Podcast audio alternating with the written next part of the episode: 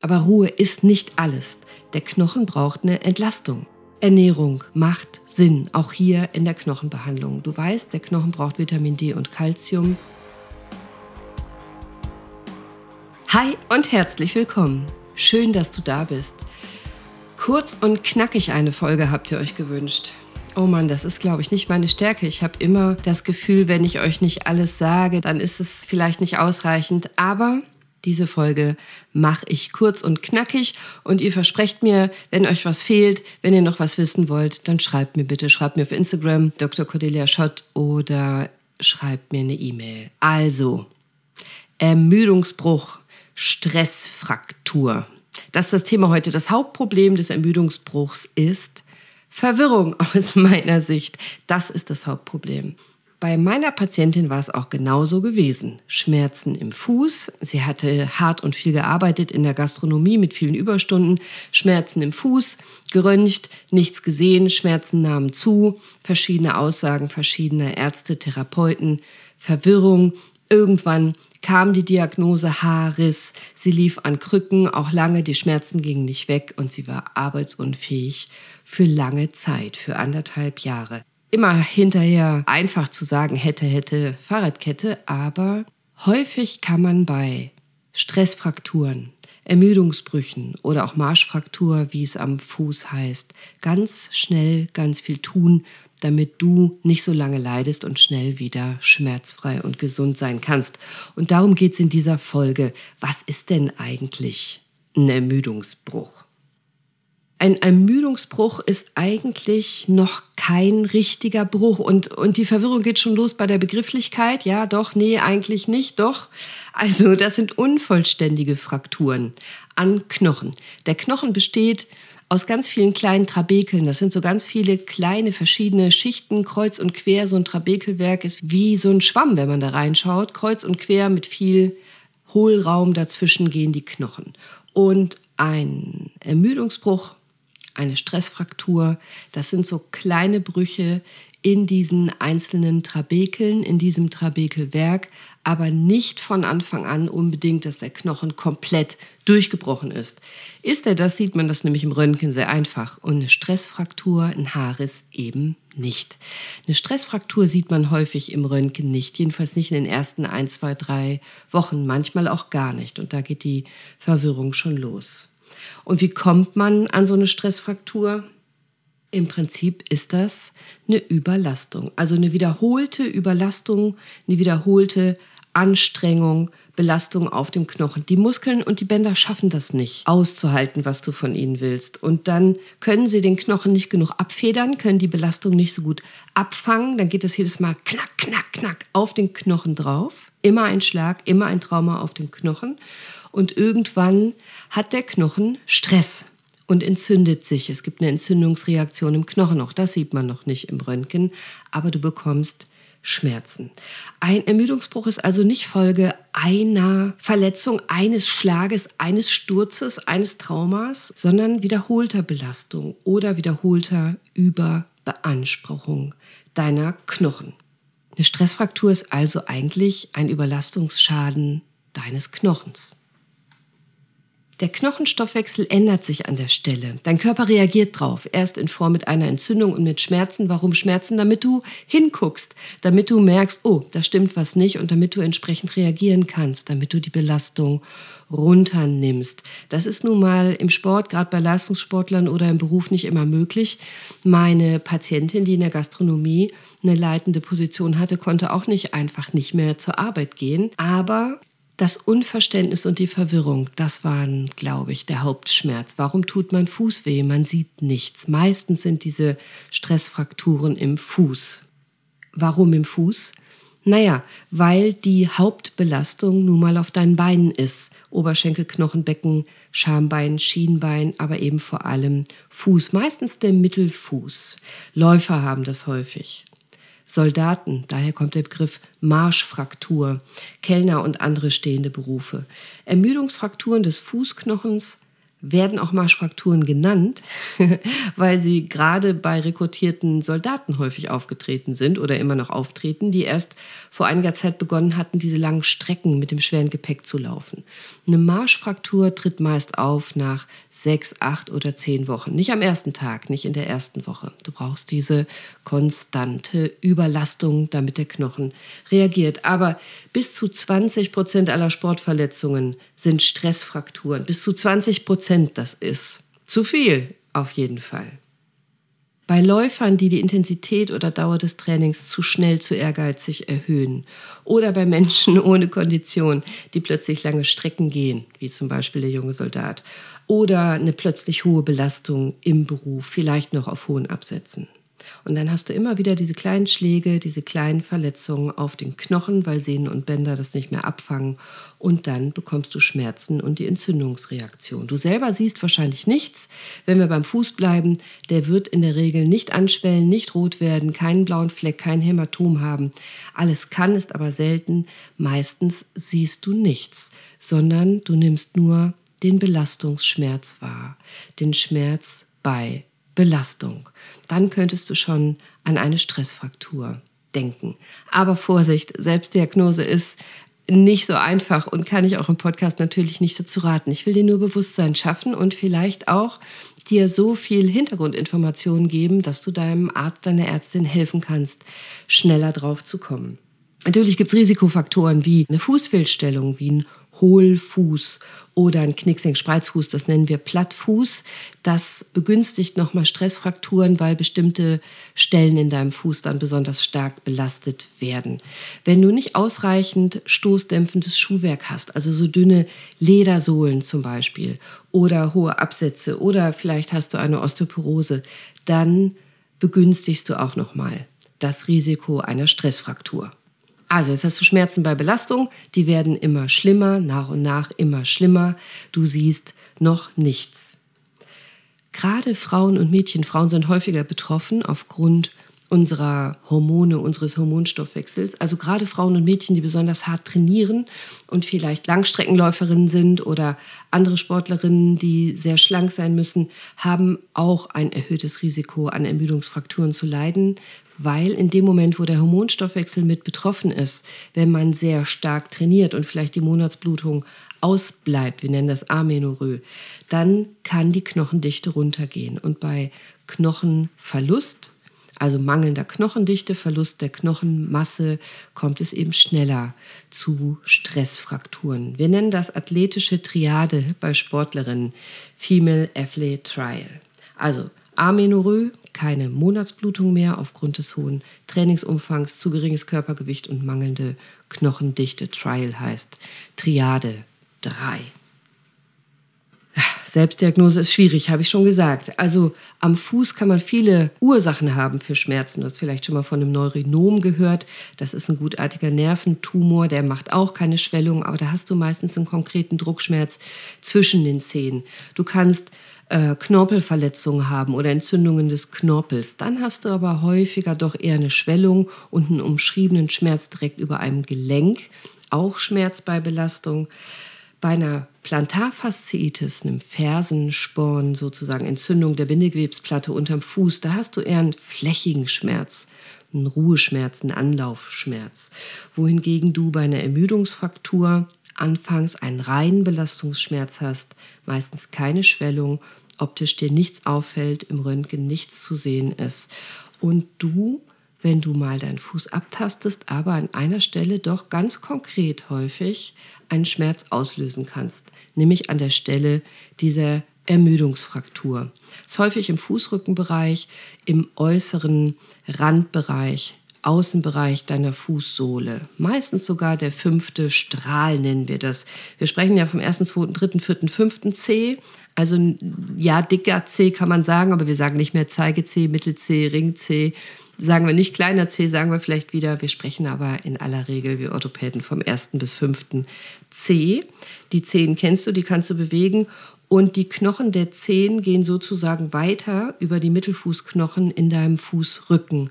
Und wenn du dir mal deinen seitlichen Fuß, deine seitliche Fußsohle vornimmst, die mal anfasst, der äußere Knochen im Mittelfußbereich, das ist der fünfte Strahl. Da gibt es häufig Marschfrakturen. Und wenn du darunter leidest, hast du doch mal ab, ob du da an einer Stelle vielleicht einen ganz konkreten Schmerz hast. Denn da ist relativ viel Belastung drauf. Dieser Knochen muss recht viel aushalten. Da setzen auch Sehnen an, die den Fuß hochziehen. Und deswegen ist das auch eine Stelle, das kennst du vielleicht aus dem Fernsehen, bei Leistungssportlern, bei Fußballern, die dann doch häufiger operiert wird, weil der Knochen dann schneller wieder stabilisiert werden kann, weil er so hohe Belastungen aushalten muss. Man muss aber nicht immer operieren. Und es kommt natürlich auf die Umstände an, wer du bist, wie alt, welche Belastung du hast, ob du vom Sport lebst als Profisportler oder, oder, oder. Meistens kann man Ermüdungsfrakturen konservativ behandeln, komme ich gleich noch zu.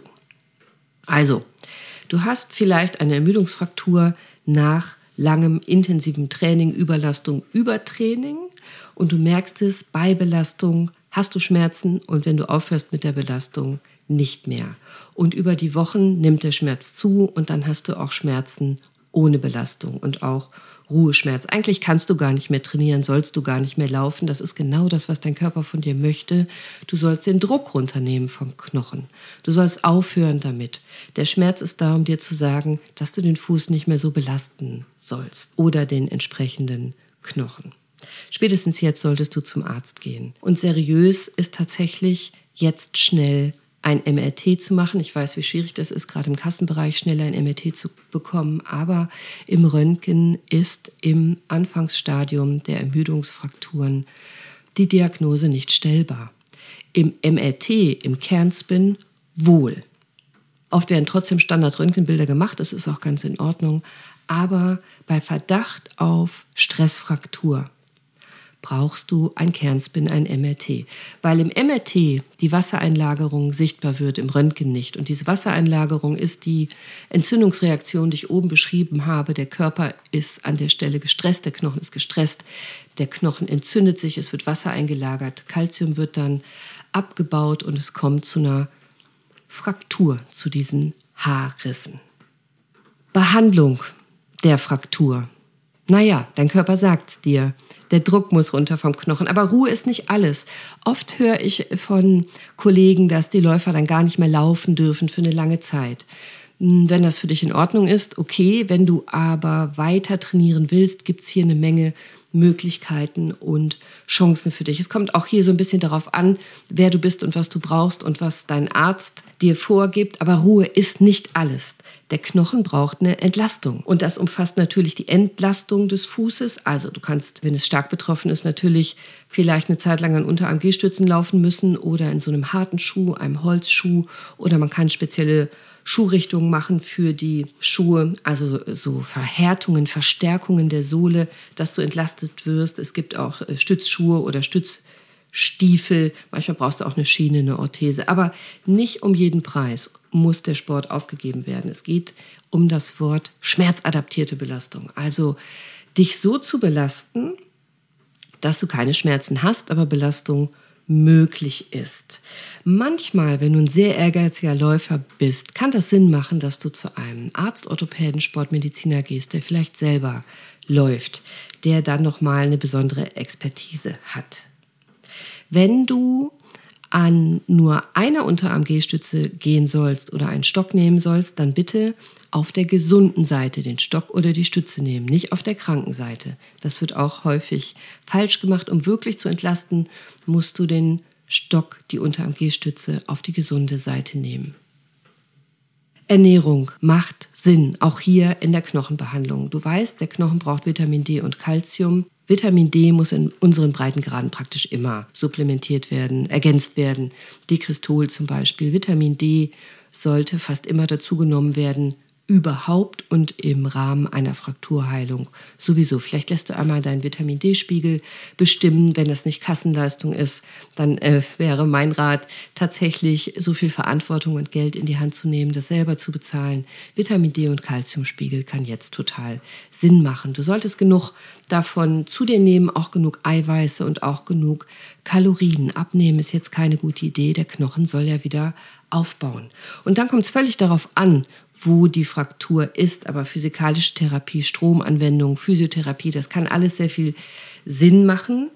Und es gibt auch noch eine Menge Therapien darüber hinaus, die dein Arzt vielleicht nicht anspricht, weil er weiß, dass die gesetzlichen Kassen das nicht zahlen. Oder er vielleicht meint, du würdest es nicht haben wollen oder da nicht drüber beraten werden wollen. Wenn dich das interessiert, recherchiere selber eigenverantwortlich und sprich deinen Arzt vielleicht doch konkret darauf an, wenn das für dich wichtig ist. Also es gibt die Möglichkeit zum Beispiel von Blutprodukten wie PRP, ACP, Blutplättchen. Also du gewinnst bestimmte Stoffe aus Thrombozyten, Thrombozytenkonzentraten.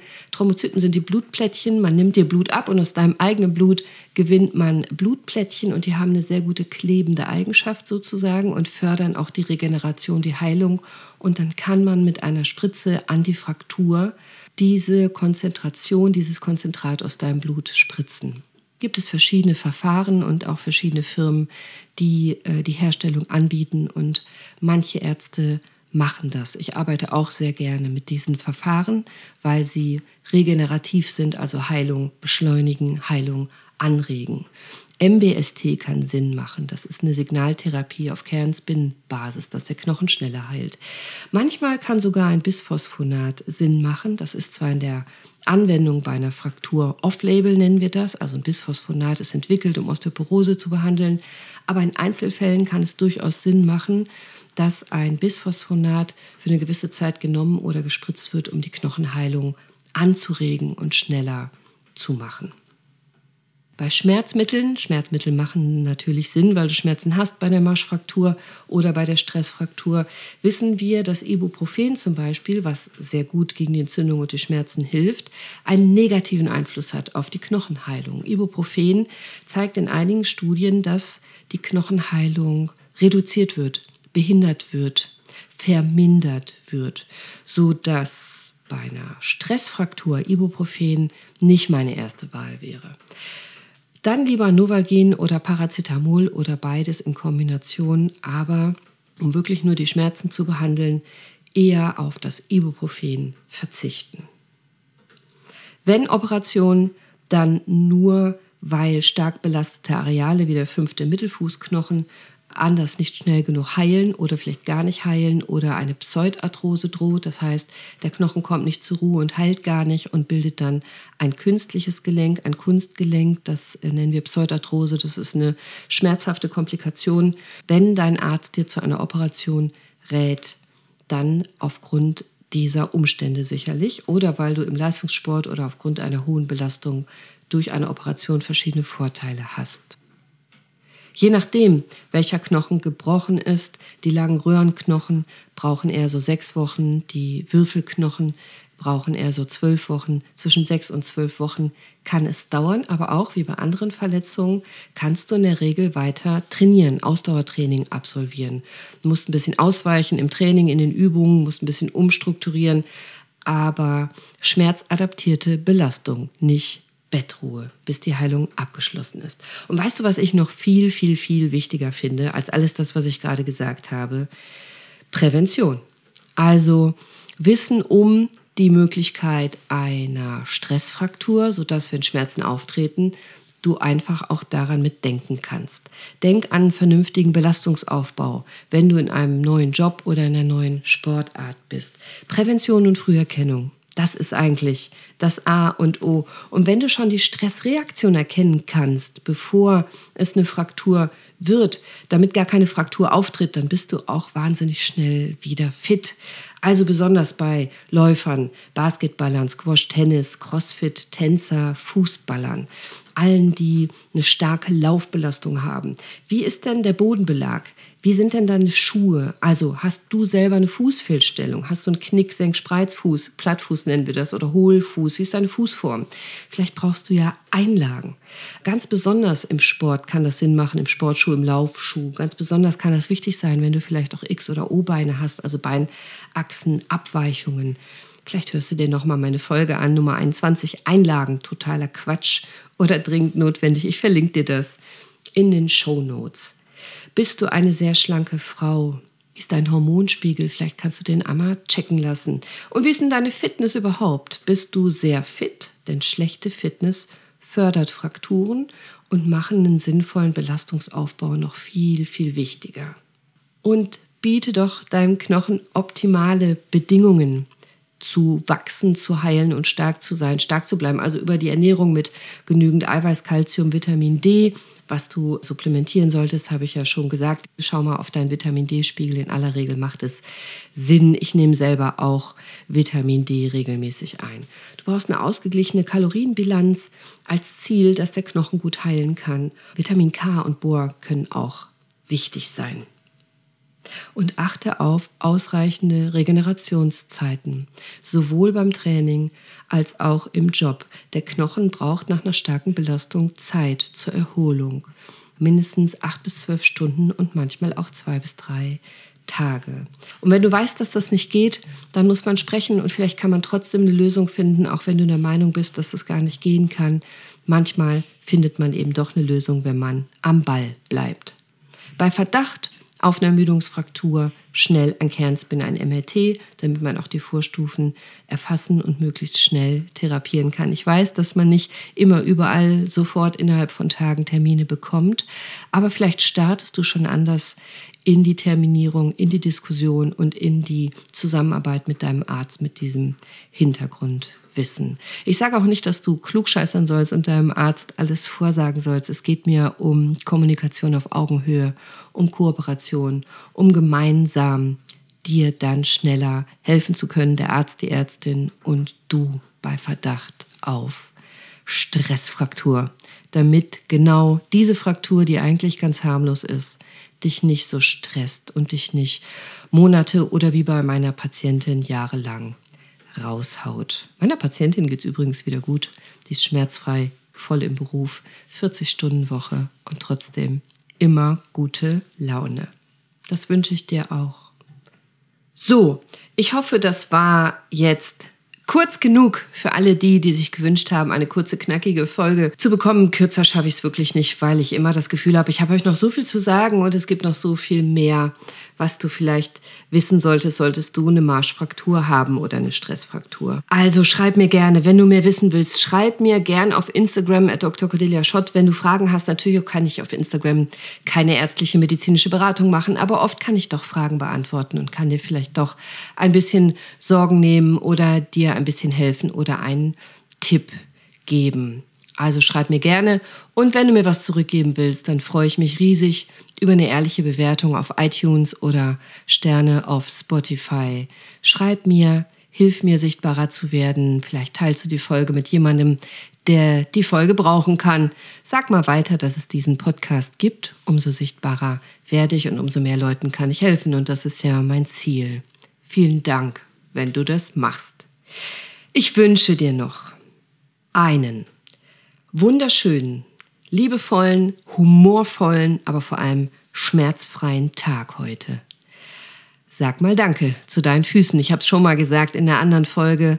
Sei gut zu deinen Füßen. Sie tragen dich dein ganzes Leben. Mindestens im Schnitt einmal um diesen Planeten. Also sei gut zu ihnen. Sei gut zu dir, deinem Körper und deiner Gesundheit. Deine Cordelia. Ciao.